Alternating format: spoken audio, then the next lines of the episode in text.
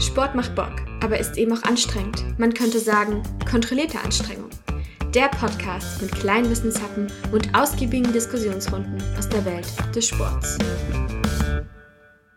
Herzlich willkommen zu unserer allerersten Folge von unserem neuen Podcast Kontrollierte Anstrengung. Ich bin Janne und virtuell gegenüber sitzt mit Gina. Hallo. Und wir reden ein bisschen über Sport, weil das unsere große Leidenschaft ist. Und ich sagen, zumindest kann ich für mich sagen, dass es meine große Leidenschaft ist. Ich könnte den ganzen Tag über Sport reden. Wie geht dir das, Gina? Ja, also ich weiß, dass du das auf jeden Fall kannst und ähm, du wirst auch immer sehr, sehr begeistert. Tatsächlich ist es bei mir eher so ein bisschen nischenhaft. Also ich bin eher ähm, ja da sehr praktisch orientiert und nicht so in dem großen Leistungssport äh, oder zumindest nicht an dem medialen Leistungssport so interessiert, sondern eher zu dem, was ich gerne mache. Aber es fasziniert mich sehr und vor allem auch da so ein bisschen ja in die Daten reinlesen und so. Das finde ich mega, mega spannend. Ähm, aber wie gesagt, ich habe nicht so große Ahnung von dem, was so im Mainstream passiert. Und äh, ja, auch keine Ahnung von den großen medialen Sportarten. Und ich hoffe, dass du mich da heute ein bisschen aufklärst. Ja, also ich glaube, wir ergänzen uns auf jeden Fall ganz gut, was das angeht. Ähm, ich beschäftige mich sehr viel mit Sportarten, die sehr ja, medial im Fokus stehen. Mainly Fußball tatsächlich. ähm, ich habe keine Ahnung davon. Aber heute geht's auch gar nicht um Fußball. Gott sei sondern Dank. wir reden heute über Formel 1. Habe ich noch weniger Ahnung von. Ja. Aber wir ändern das heute ein bisschen, weil in diesem Podcast geht's ja darum, dass wir ein bisschen über die Dinge aus der großen, weiten Welt des Sports sprechen, ähm, auch über ganz unterschiedliche Sportarten, so ein paar Begriffe klären, so ein bisschen in einige Sachen näher eintauchen. Und wir machen heute, wir starten ganz leicht. Wir starten mit einer Basic-Folge so ein bisschen. Was ist Formel 1 und so weiter? Und ich dachte, du verrätst mir am Anfang erstmal, was weißt du denn über Formel 1? Also ich dachte immer, dass das gar kein Sport sein kann, weil die sitzen einfach in Autos und müssen sich nicht selbst anstrengen. Wobei ich mir auch vorstellen kann, dass das irgendwie schon eine schweißige Angelegenheit ist, wenn du da in diesem Rennanzug in diesem Auto sitzt, was warm wird. Aber eigentlich weiß ich nichts über Formel 1, außer dass Autos gegeneinander antreten, dass Fahnen gewählt werden, dass das im Fernsehen übertragen wird und ähm, ja, ich könnte jetzt so Namen wie Sebastian Vettel oder Michael Schumacher sagen, aber dann hört es auch schon auf. Ja, ich meine immerhin. Also immerhin. Ja, ich glaube, die Frage, ist das überhaupt Sport, ist auch eine Frage, die relativ häufig gestellt wird und auch so ein bisschen, also wir versuchen das heute ein bisschen zu beantworten und ich glaube, es gibt Argumente dafür und dagegen und am Ende kannst du mir ja sagen, wenn ich dir alles erzählt habe, ob du dann eher glaubst, dass es Sport ist oder eher nicht. Weil ich glaube, so ganz klar kann man das wahrscheinlich am Ende gar nicht sagen. Weil, wie gesagt, es gibt Argumente dafür und dagegen. Ich zähle heute eher die dafür auf, to be fair. wir fangen erstmal ganz basic an mit Formel 1. Formel 1, das ist eine Formelserie und Formelserie bedeutet am Ende des Tages, dass ähm, es eben um Fahrzeuge gibt und diese Leistungsfähigkeit der Fahrzeuge ist durch technische Regeln, die sogenannten Formeln, festgelegt, um so halbwegs vergleichbare Bedingungen zu schaffen. Ähm, okay. Ähm, und daher kommt eben dieser Name. Und Formel 1 ist halt einfach quasi die höchste Wettkampfserie der FIA. Die FIA ist der Verband hinter der Formel 1, also ist wie, keine Ahnung, wie bei der FIFA zum Beispiel, die ja der Verband im Fußball ist oder UEFA zum Beispiel. Oder mhm. ich weiß nicht, im, im Laufen oder so wird es wahrscheinlich auch irgendeinen Oberverband geben. Ja, Deutsche Leichtathletikverband. Genau. und, und das ist die Oder FIA. die IAFF. Ja. ja, und das ist, genau damit kann man es, glaube ich, eher vergleichen. Das ist die FIA und die Formel 1 ist eben diese Wettkampfserie.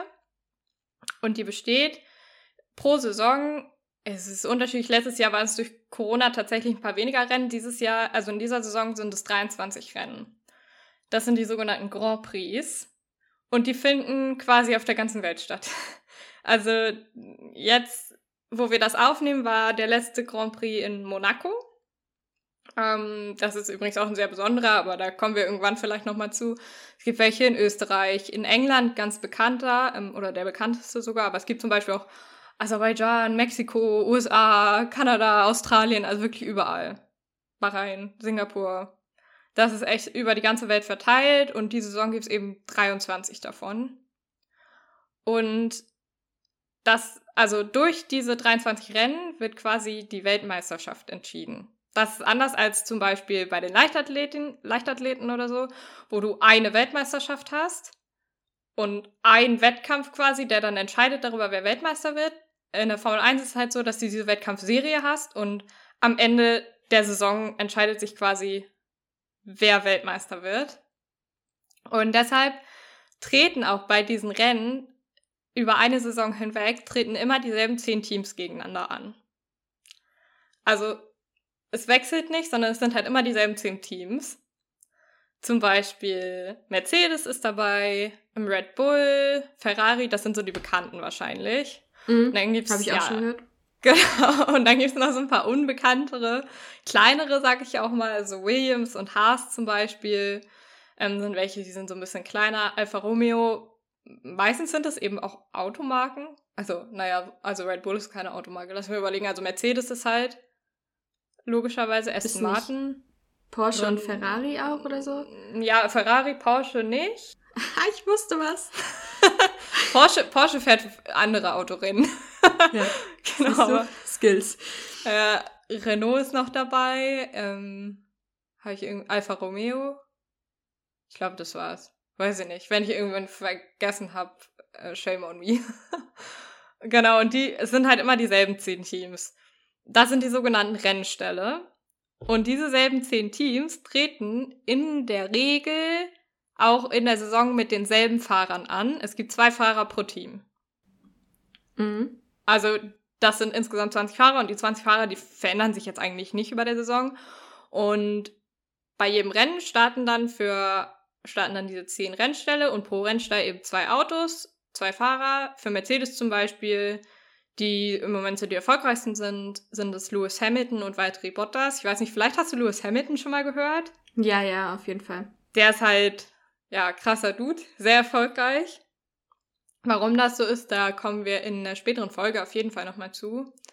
Ähm, weil das auch nicht nur mit seinem fahrerischen Können zusammenhängt, ähm, sondern natürlich immer auch ein bisschen mit dem Auto und mit den so technischen Sachen des Autos. Genau, und die beiden Fahrer von jedem Team, die fahren dann aber auch mit einem baugleichen Auto. Also Lewis Hamilton und Valtteri Bottas fahren mit einem baugleichen Auto. Aber sie sind auch Konkurrenten. Genau, sie sind Konkurrenten. Sie fahren gegeneinander aber sie fahren mit einem baugleichen Auto, aber sie fahren zum Beispiel mit einem anderen Auto als jetzt Sebastian Vettel, der für Aston Martin fährt. Hm. Aber Sebastian Vettel fährt dann dasselbe Auto wie Lance Stroll, wie sein Teamkollege bei Aston Martin. Also so unterscheidet sich das so ein bisschen. Und jetzt ist es so, dass die eben in jedem Rennen äh, Punkte gewinnen können. Und so entscheidet sich dann am Ende auch natürlich, wer Weltmeister wird. Also wenn sie und zwar, also sie gewinnen Punkte, indem sie auf einem der ersten zehn Plätze landen. Für Platz 1 gibt es 25 Punkte, für Platz 2 18 und so weiter. Und zwar bis zum zehnten Platz. Und der zehnte Platz gibt dann noch einen Punkt. Mhm. Und jetzt ist es aber, also am Ende der Saison wird dann natürlich der Fahrer Weltmeister, der die meisten Punkte hat, so obviously. Aber es gibt noch eine zweite Weltmeisterschaft. Kannst du dir vorstellen, was für eine? Mhm. Also neben, der, neben des, dem Fahrer Weltmeister. Hm, vielleicht die, welche Teams? Nein, genau. also, also welche Automarken quasi. Ja. Äh, oder welche Marken, Teammarken, Richtig. was auch immer. Genau, also welcher Rennstall. Es gibt, das ist Genau das Wort habe ich gesucht. Genau. das ist nämlich die Konstrukteursweltmeisterschaft. Und das ist dann das Team mit den meisten Punkten, wo dann halt einfach die Punkte von beiden Fahrern zusammen addiert werden. Und es gibt eben diese Punkte und dann gibt es immer noch einen Zusatzpunkt, für die schnellste Rennrunde. Du fährst ja immer eine bestimmte Anzahl von Runden mhm. in einem Rennen und es wird dann quasi, es werden dann quasi die einzelnen Zeiten von den Runden genommen, also von einer einzelnen Runde. Und wer da die allerschnellste Runde gefahren ist, der bekommt nochmal einen Punkt extra pro Rennen. Mhm. Den Punkt gibt's aber nur, wenn du unter die Top 10 fährst. Wenn du also irgendwie die schnellste Rennrunde fährst, aber 13. bist oder so, dann kriegst du den Punkt nicht. Das ist fucked up. ja, also du musst unter die Top 10 kommen und am schnellsten sein. und jetzt ist es ja so, du fährst nicht nur, also es ist nicht so, dass du irgendwie am Wochenende fährst du irgendwo hin, fährst das Rennen und am Ende bekommt einer Punkte und dann reist du wieder ab. Hm. Sondern so ein ganzes Ding, es geht immer über ein Wochenende hinweg. Also es ist, ähm, es gibt immer einen ganz bestimmten Ablauf von einem Rennwochenende. Und zwar geht es los am Freitag. Also es ist nur in Monaco tatsächlich anders, da ist es donnerstags, aber das hat, also in Monaco musst du wissen, das ist ein Stadtkurs. Das heißt, die fahren einfach auf den Straßen in der Stadt quasi. WTF? Ja. und die werden komplett gesperrt dann. Und da erfolgt dann dieses Rennen. Aber es ist halt mitten in der Stadt. Es sieht auch mega crazy aus. Und das ist immer so, dass das quasi das Wochenende nach Himmelfahrt ist. Und mhm. deshalb fahren die da am Donnerstag, also die fahren immer ein Training und die fahren in Monaco, fahren die das Training am Donnerstag, weil die dann quasi weniger Leute stören, so im Stadtverkehr. so dass wir am Freitag wieder den ganz normalen Stadtverkehr da haben und am Donnerstag eben nicht so viele Leute behindern einfach. Aber dann am ja. Sonntag dafür umso mehr. Ja, und am Samstag. Weil, okay, ja. Also pass auf, so ein Rennwochenende. Das startet eben normalerweise am Freitag. Und zwar startet es mit zwei Trainingseinheiten, äh, jeweils mhm. 60 Minuten, eine vormittags, eine nachmittags, weil die Fahrer, die dürfen vorher nicht da trainieren oder so. Die, die fahren das nur in einem Simulator vorher quasi, aber die fahren halt nicht auf dem echten Kurs und das ist schon nochmal ein krasser Unterschied, wenn du da halt wirklich fährst, ne? Also ich kann mir vorstellen, dass du quasi die, also was du trainieren musst, ist vielleicht irgendwie so die Kurven oder die Strecken ja, genau. oder so. Also die Kurven sind extrem wichtig. Ähm, und dann, wann du beschleunigst oder keine Ahnung, weiß ich nicht. Genau. Und dass du halt wirklich, also du musst es halt häufig einfach wirklich Millimeter genau einschätzen bei den Kurven und so, wann du bremst und so weiter. Oh, das ist halt einfach schon was anderes. Und was man halt auch sagen muss, was natürlich der große Unterschied ist zum Simulator, ähm, es wirken halt die G-Kräfte dann auf dich, ne? Weil dadurch, dass mhm. die ja auch extrem hohe Geschwindigkeiten fahren, wirken auch relativ starke ähm, Kräfte eben auf die und das, ja, kannst du halt im Simulator nicht so ganz so gut trainieren, ne? Und deshalb, ja, haben die eben freitags die zwei Trainingseinheiten, das sind jeweils 60 Minuten. Also für 60 Minuten dürfen die dann alle da ihre Runden drehen und versuchen möglichst schnell zu fahren. Und das ist auch deshalb interessant, weil man guckt quasi, wie sind die Eigenschaften, so wie sind die Eigenschaften des Autos auf der Strecke, wie sind die Eigenschaften der Reifen auf der Strecke, ähm, wie schnell nutzen sich die Reifen zum Beispiel auch ab und wie sind auch die anderen drauf. Weil es gibt auch, also zwischen den Rennen quasi gibt es immer Updates für die Autos. Also die können kleine Sachen verändern einfach und dadurch kann sich also natürlich auch verändern, wie du am Ende dich in dem Feld bewegst und du guckst halt immer, wie sind die anderen drauf, wie bist du selbst drauf. Mhm. Und dann eventuell halt noch was zu optimieren oder zu verändern. Die haben dann halt 60 Minuten Zeit. Die müssen die 60 Minuten nicht komplett nutzen. Die können theoretisch können die es, glaube ich, auch komplett auslassen. Das ist natürlich irgendwie dumm, aber also die müssen es jetzt nicht komplett nutzen, sondern die können auch zwischendurch wieder reinfahren ähm, und dann wieder rausfahren und so. Genau. Das ist halt freitags. Und dann hast du samstags, hast du vormittags nochmal eine Trainingseinheit a 60 Minuten. Und nachmittags kommt das Qualifying. Weil, und pass auf, also du kannst ja nicht beim Rennen am Start einfach 20 Autos nebeneinander stellen, weil die würden da gar nicht hinpassen. Ah, und ja, ja, ja, ja, okay, jetzt weiß ich, wo, okay, das wird erst da gemacht. Ich dachte, dass genau. dieses, die, die, okay, erzähl du erst. Ich glaube, es ist die Aufstellung von den Autos, die dann wahrscheinlich ja, da ähm, ja. festgelegt wird, oder? Ganz genau. Es ist die Startreihenfolge. Wie ja, am Sonntag. Aber, du hast Lisa? Pass auf, ich dachte immer, dass die dadurch festgelegt wird, wie gut man im vorigen Rennen war. Nee, das wird jedes Wochenende neu ausgefahren im Qualifying. Das ist eigentlich gut. Finde ich, finde genau. ich fair. Also immer Samstagnachmittags ist dann erstmal Qualifying. Ähm, und du hast ja im Rennen hast du am Ende dann insgesamt zehn Startreihen, aber jeweils zwei Fahrer. Also du hast vorne den, den schnellsten und den zweitschnellsten Fahrer, dann kommt der dritte, vierte, halt immer zwei nebeneinander. Mhm. Und im Qualifying ist es so, dass quasi aufgestellt wird nach der schnellsten Einzelrunde. Also du hast drei Qualifying-Abschnitte. Im ersten Qualifying, also im Q1, das dauert, wenn ich mich nicht ganz irre, 18 Minuten.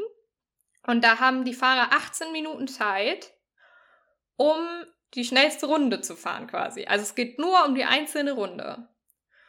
Und die langsamsten fünf, die werden da aussortiert. Also die langsamsten fünf, also wer dann da in Q1 auf Platz 20 ist, der ist am Ende ähm, am nächsten Tag am Rennen, steht er auch auf Platz 20 ganz hinten, dann kommt er auf Platz 19 und so weiter. Das sind die letzten fünf. Und die fahren erst gar nicht mit. Wie meinst du das? Also, okay, never mind. Ja, doch, also, die stehen einfach ganz die, hinten. Die stehen ja. einfach ganz hinten. Genau, die fahren ja, alle gleichzeitig los, aber die stehen dann halt einfach ganz hinten.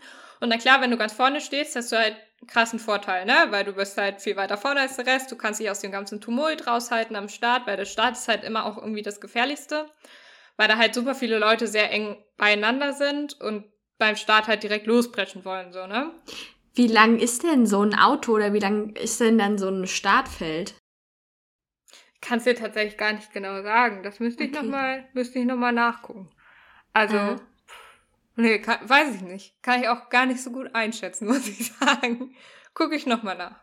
Mhm. Ähm, auf jeden Fall hast du da halt dann ja schon relativ, also du hast da halt 20 Autos, die alle gerne nach vorne wollen. So.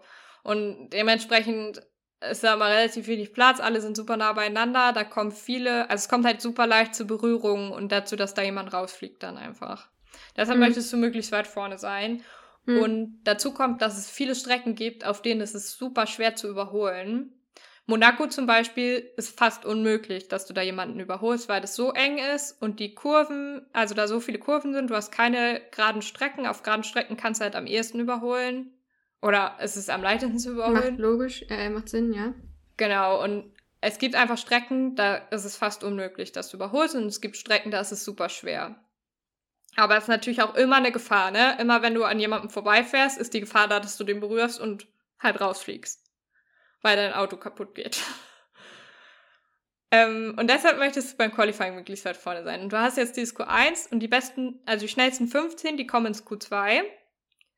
Da haben die dann noch 15 Minuten Zeit, um die schnellste Runde zu fahren. Also es wird komplett, die Runden aus dem Q1 werden komplett gestrichen, es ist komplett neue Runden und wer dann da die schnellste Runde fährt. Ach so, genau. okay. Hm. Und da fliegen dann wieder die fünf schlechtesten raus, äh, die fünf langsamsten raus. Ähm, und dann, also in der Reihenfolge, wie sie rausgeflogen sind, reihen sie sich dann, wie gesagt, ein in die Startreihe, wie schon im Q1. Und die letzten zehn, die haben dann nochmal zwölf Minuten Zeit, um rauszufahren, die schnellste Runde zu machen und die machen dann quasi die restliche Aufstellung unter sich auf. Und wer dann die schnellste Runde gefahren ist, der ist am Ende auf Platz 1, das ist die Pole Position. Und wer die zweitschnellste Runde ist, gefahren ist, kommt dann direkt daneben auf Platz 2 und dahinter dann Platz 3, 4. Genau. Und so ergibt sich dann die Startreihe. Und das ist halt, also bei manchen Rennen ist es halt extrem, extrem wichtig, dass du weit vorne landest, weil du halt, wie gesagt, einfach fast gar nicht überholen kannst.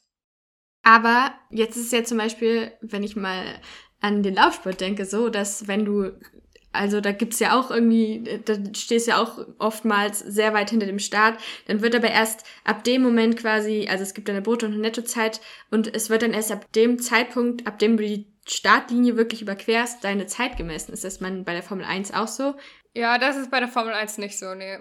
Am Ende ist es einfach wichtig, dass du als erstes ins Ziel kommst. Also es sind ja am Ende. Es geht um ja eher um Platzierung als um Zeiten. Ja, genau. Also, wie gesagt, halt nur, was die schnellste Rennrunde, aber dafür ist es dann auch egal. Also es geht am Ende nur darum, wer als erstes ins Ziel, ins Ziel kommt. Und das ist halt unabhängig mhm. von der Zeit quasi. Ja, und dann hast du, also Samstag hast du dann eben die Trainingseinheit und das Qualifying und dann hast du am Sonntag hast du nur noch das Rennen. So ein Rennen hat in der Regel, sind es so 305 Kilometer. Hm. Plus, minus. Und es darf aber, also es sind maximal zwei Stunden Fahrzeit. Also reine Fahrzeit. Es kann manchmal sein, dass das Rennen unterbrochen wird. Zum Beispiel, weil es einen Unfall gab und irgendwie Teile auf der Strecke liegen oder so. Das wäre dann halt gefährlich, deshalb müssen dann die im, in der Regel in die Boxengasse kommen. Die Boxengasse, da haben ist quasi so eine lange das ist das sind Bilder, Straße, die ich die mit so Formel 1 verbinde verläuft. tatsächlich. So ein Boxenstopp, wo man so anhält genau. und dann äh, sind auf einmal so genau. 30 Leute um ein Auto rum und wechseln die Reifen oder ja. so. hm? Genau, das sind dann, also da sind dann halt alle zehn Teams, die haben da ihre mm, Boxen und da können die dann reinfahren quasi, wenn das Rennen unterbrochen wird. Ähm, da machen die auch die Reifen Nicht einfach mal so, so genau, was du erklärt hast oder erzählt hast. Okay. Ja, doch, wenn sie Reifen wechseln ja. wollen, dann können sie halt reinfahren. Oder wenn sie irgendwas austauschen wollen. Aber also ja, es kostet halt Zeit, ne? Also so ein Reifenwechsel zum Beispiel, der kostet so je nach Strecke ungefähr 20 Sekunden insgesamt mit oh. reinfahren und rausfahren mhm. aus der Boxengasse. Ist schon relativ viel. Ähm, genau, wenn das Rennen unterbrochen wird, dann kann es eben manchmal sein, dass die Fahrer halt in die Boxengasse geschickt werden, damit man die Strecke erstmal freiräumen kann und so. Dann ist das Rennen unterbrochen. Ähm, und das kommt dann natürlich nicht drauf auf diese maximal zwei Stunden Fahrzeit, aber solange die Zeit läuft, sind es halt ähm, maximal zwei Stunden und wenn die zwei Stunden überstritten werden, dann wird das Rennen beendet und der, der in dem Moment vorne ist, der gewinnt halt. Also dann gelten halt die Platzierungen, die in dem Moment so, mhm. wie sie in dem Moment so sind. Also dann wird halt nicht mehr ins Ziel gefahren, sondern dann ist vorbei. Das kommt aber mega selten vor. Also ich habe es einmal erlebt, dass es knapp davor war, aber es kommt wirklich okay. sehr, sehr selten vor. Also normalerweise brauchen die jetzt nicht so lange. Was fahren die denn da für Durchschnittsgeschwindigkeiten? Die fahren im Durchschnitt, fahren die 260 km/h. Aber die fahren so bis zu 360 km/h. Oh. Gott, ist das eklig. Oh. Ja. Ja. Und es gibt so, so ein paar Konkurrenzligen tatsächlich zur, zur Formel 1. Zum Beispiel gibt es die Formel E. Da wird, ja, wie es der Name sagt, obviously mit E-Motoren gefahren. Kommen die dann nicht, können die nicht so schnell fahren dann? Oder? Mm, ja, ist unterschiedlich. Also, ich weiß gar nicht, wie schnell die in der Formel E fahren. Ich gucke Formel e okay. E nie. Was ist aber, also die Formel E ist eher so ein kleinerer Konkurrent. Der größte Konkurrent, soweit ich weiß, ist die IndyCar Series. Und die IndyCar Series, die mhm. hat so ein paar große Unterschiede. Die findet ausschließlich in den USA und ich glaube, ein Rennen ist in Kanada. Aber ansonsten findet die ausschließlich in den USA statt. Und der größte Unterschied ist eigentlich, dass in der IndyCar Series Chassis, also Chassis ist das Fahrzeuggestell und der Motor eingekauft werden und nicht von den Teams selbst hergestellt werden. Bei der Formel 1 stellen die Teams in der mhm. Regel die Sachen halt komplett selbst her. Und also es gibt okay. einige Ausnahmen. Red Bull zum Beispiel hat sich den Motor eingekauft bei Honda. Ähm, aber die meisten Sachen stellen die halt komplett selbst her. Ähm, und in der IndyCar Series zum Beispiel ist es so, dass du ein Einheitschassis hast und nur der Motor also du kannst nur bei dem Motor hast du quasi eine Wahlmöglichkeit. Die, der Motor ist entweder von Honda oder von Chevrolet. Aber ansonsten ist das Auto halt quasi dann dadurch relativ baugleich und du hast halt ähnlichere Bedingungen, weil in der Formel 1 muss man sagen, kommt es halt schon wahnsinnig viel tatsächlich darauf an, wie gut dein Auto ist. und äh, das ist natürlich ein Punkt, wo man sagen kann, okay, vielleicht also das ist meiner Meinung nach ein Argument dagegen quasi, dass es Sport ist, dass es so sehr auf die, auf die Technik ankommt und so sehr auf dein Auto ankommt. Hier zum Beispiel auch viele Leute, die behaupten, Lewis Hamilton ist eigentlich gar nicht so gut, der wird nur jedes Jahr Weltmeister, weil sein Auto so gut ist. Mm, ja, das habe ich nämlich auch schon gehört, diese Vorwürfe, und deswegen genau. dachte ich immer so, ja. Jetzt muss man aber natürlich sagen, weitere Bottas zum Beispiel fährt ja dasselbe Auto und wird trotzdem nicht Weltmeister. Also es wird mhm. ja trotzdem jedes Jahr Lewis Hamilton. Also das ist natürlich dann was, was schon auch für sein fahrerisches Können spricht. Aber ich kann mir auch vorstellen, dass man schon auch irgendwie eine Grundfitness haben muss, um in diesem mhm. Auto zu sitzen, oder? Weil eben so diese G-Kräfte auf einen wirken und sowas. Kommt nämlich der letzte Punkt für heute und zwar ist es die körperliche Belastung, die Aha, ja. meiner Meinung nach schon ein wichtiger Indikator ist quasi für Sport. Also ich glaube, es gibt auch Sportarten, wo eine geringe körperliche Belastung ist, zum Beispiel Darts oder Schach oder so, ist für mich trotzdem Sport. Aber es kann natürlich ein Merkmal sein von Sport. quasi. Und Gina, du darfst mal schätzen, was glaubst du? So 60 Runden, sag mal so maximal zwei Stunden ungefähr um bei. Was glaubst du, wie viel Kalorien ein Fahrer währenddessen verbrennt und wie viel Liter Flüssigkeit er verliert? Schätz mal. Also, ich würde sagen, dass, also man sagt, glaube ich, oder anders, ich verbrenne ungefähr so 500 Kilokalorien, wenn ich jetzt irgendwie, keine Ahnung, eigentlich eher weniger, also 450, wenn ich irgendwie eine Stunde Ausdauersport mache. Deswegen würde ich sagen, das sind ja Männer, ähm, deswegen verbrennen die mehr. Dann würde ich aber auch sagen, sie bewegen sich ja nicht so doll, dass sie so einen krass hohen Puls haben. Also würde ich auch so ungefähr sagen, so zwischen 400 und 500 Kalorien die Stunde. Also das Mhm. wären so 1000 in einem Rennen. Äh, und Flüssigkeitsverlust, puh, I don't know. Schon mehr, vielleicht weil man da schwitzt, weil es warm ist. Mhm. Also schon viel. Keine Ahnung. Sag mal, wie viel? Was glaubst du? Give me Oh a guess. Zwei Kilo, äh, zwei, ja, also Zwei, zwei, Liter? Kilo verlieren, zwei Liter, ja. Okay.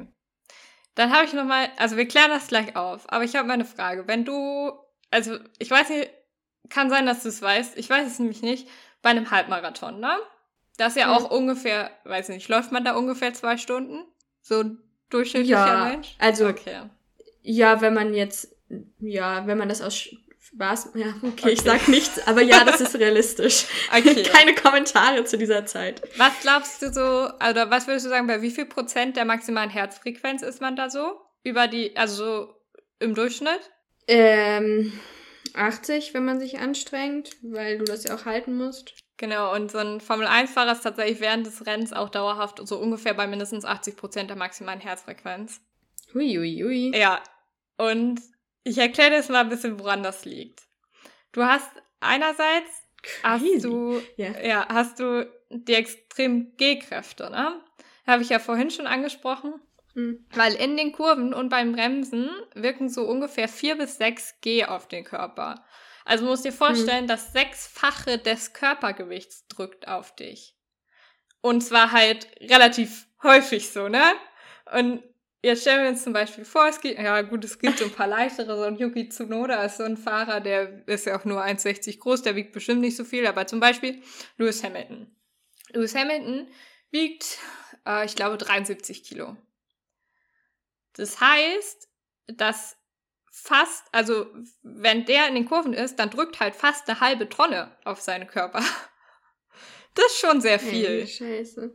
Das ist krass. Das heißt ja auch, dass äh, es taktisch sinnvoll ist bei dem Sport, wenn du möglichst wenig wiegst. Ja, das äh, ist auch so, aber du musst ne, ein Mindestgewicht erfüllen. Und du wirst auch gewogen, Mhm. also man wird auch danach mit, die werden mit, Mo äh, mit Auto gewogen tatsächlich auch. Also es, die müssen ein Hm. bestimmtes Gewicht eben erfüllen. Hm? Und das Ding ist, dass, also insbesondere für die Nackenmuskulatur ist es extrem anstrengend. Ähm, Hm. also das ist auch das, was sie hauptsächlich trainieren, die Nackenmuskulatur. Und es gibt relativ viele Ärzte, die sagen so, das ist auch ungefähr das Maximum, was wir wahrscheinlich dauerhaft ertragen können oder in, auf die Dauer ertragen können. Ansonsten wirst du halt ohnmächtig. krass. Und jetzt musst du dir vorstellen, du hast diese 4 bis 6 G, die des Öfteren da in den Kurven und so auf deinen Körper wirken. Und du kannst dich kaum bewegen, weil du bist gesichert mit einem Sechspunktgurt und der ermöglicht quasi fast gar keine Bewegung. Du trägst einen vollfesten Overall. Bei so einigen Rennen, also es kommt natürlich immer auf den Ort dran, aber bei Rhein zum Beispiel so 30, 40 Grad. Du hast den Helm Hm? und Hm. du fährst dabei so 260 bis maximal 360 km/h. Das heißt, wenn du auch nur eine Sekunde nicht aufpasst, also was heißt eine Sekunde, wenn du auch nur eine Millisekunde nicht aufpasst, dann landest du mit 260 km/h in der Wand. Ich habe es jetzt Ja. noch nicht ausprobiert, aber ich kann mir vorstellen, dass es ziemlich schmerzhaft ist. Dass es auch lebensgefährlich ist. Ja.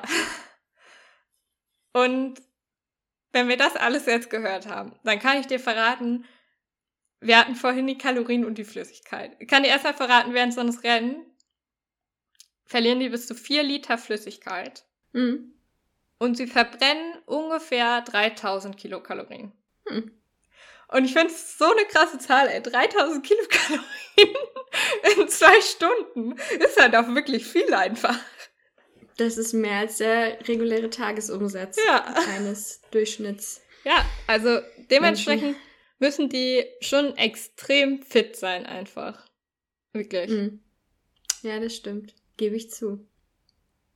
Aber, also wirklich davor großen Respekt und ähm, ich, ich kann sagen, ähm, ich bin vielleicht mal irgendwie so, keine Ahnung, 220 Sachen auf der Autobahn gefahren für so 10 Sekunden Ja. und finde das schon super anstrengend. 180 auch mal für ein paar Minuten. Aber finde das schon wirklich, also ich habe da eh einen hohen Stresspegel dann auch immer, aber Ja. größten Respekt davor, dass Leute sowas machen.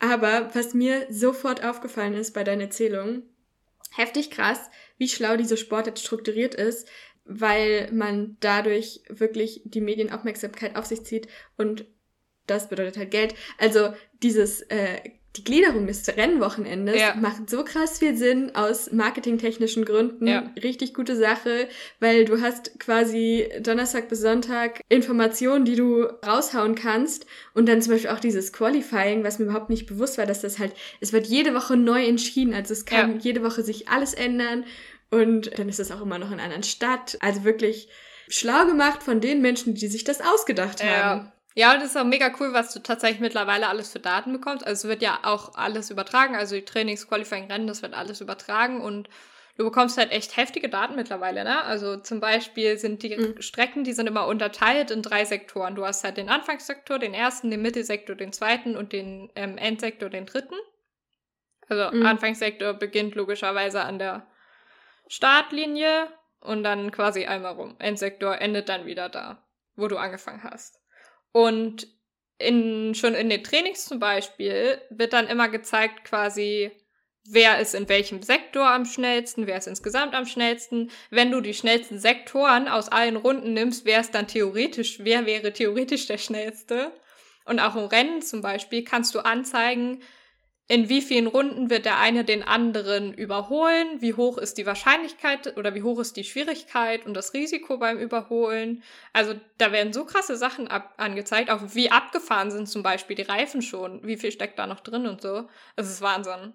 Also die Mhm. technischen Daten, es ist unfassbar. Spannend. Wenn du das alles jetzt gehört hast, würdest du immer noch sagen, das ist kein Sport. Ich würde, glaube ich, vielleicht sagen, dass es Sport ist, aber ich muss auch sagen, er ist mir dadurch nicht sympathischer geworden. Aber vielleicht kommt das ja noch. Wir haben, ja noch, wir haben ja ja noch noch. ein paar ähm, Folgen zu Formel 1 auf jeden Fall vor uns, wo ich versuche, dir das ein bisschen näher zu bringen.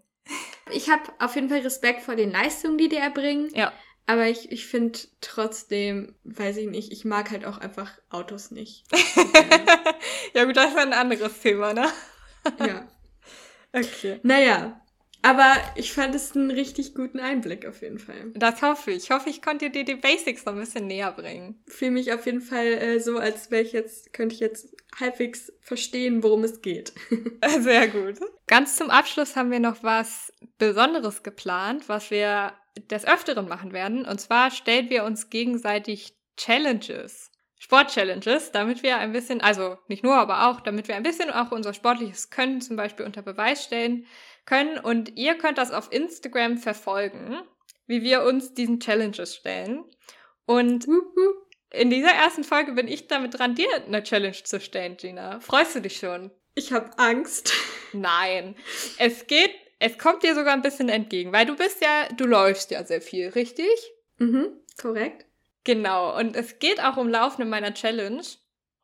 Und zwar, wie du vielleicht weißt, bin ich auch als Fußballschiedsrichterin aktiv.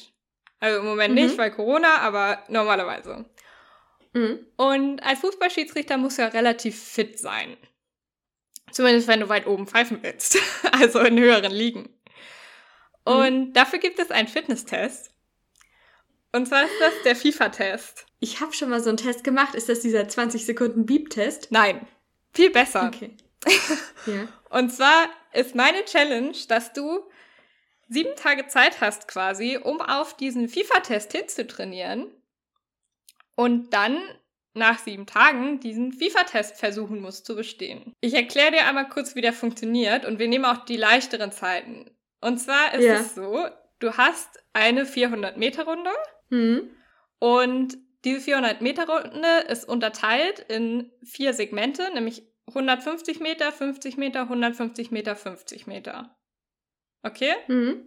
Und insgesamt musst du zehn Runden schaffen. Also so jetzt von der Kilometerzahl ist es nicht so viel, sind halt vier Kilometer, ne? Das solltest du ja eigentlich schaffen. Jetzt ist es so, dass du Ja. Zeit hast für die 150 Meter, hast du jeweils 35 Sekunden Zeit und für die 50 Meter 40 Sekunden. Mhm. Hast du gecheckt? 150, 35 und 50 Meter 40 Sekunden. Genau. Ja, das ist schon ein krasser Unterschied. Genau.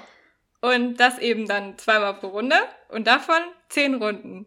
Und das hast, Ja, das dann ist hast übelst du, der Sprint auf den 150 Metern. Ja, ist richtig. Und dann hast du am Ende hoffentlich den FIFA-Test bestanden und kannst quasi Schiedsrichterin werden. Müsstest du nur noch die Regeln kennen. Ja, okay. Bist du ready für diese Challenge? Ich glaube schon, dass ich dafür ready bin. Ähm, ich bin gespannt, wie schnell das wirklich ist. Also ich habe es gerade mal so ein bisschen so auf Intervall. Aber du hast ja immer Das ist schon dazwischen- echt schnell. Du hast ja immer dazwischen Entspannungspausen du hast- quasi. Genau, ja. Es ist, das ist ein gutes Intervalltraining, glaube ich. Also Ja, ich glaube, ich bin- ich bin richtig gespannt, wie bin, gut du es schaffen wirst. gespannt. Ja. Wir dokumentieren das natürlich auf Instagram. Ja, ich habe ich hab gerade voll Bock da drauf. Ich bin richtig gespannt. Ja, voll Okay. gut.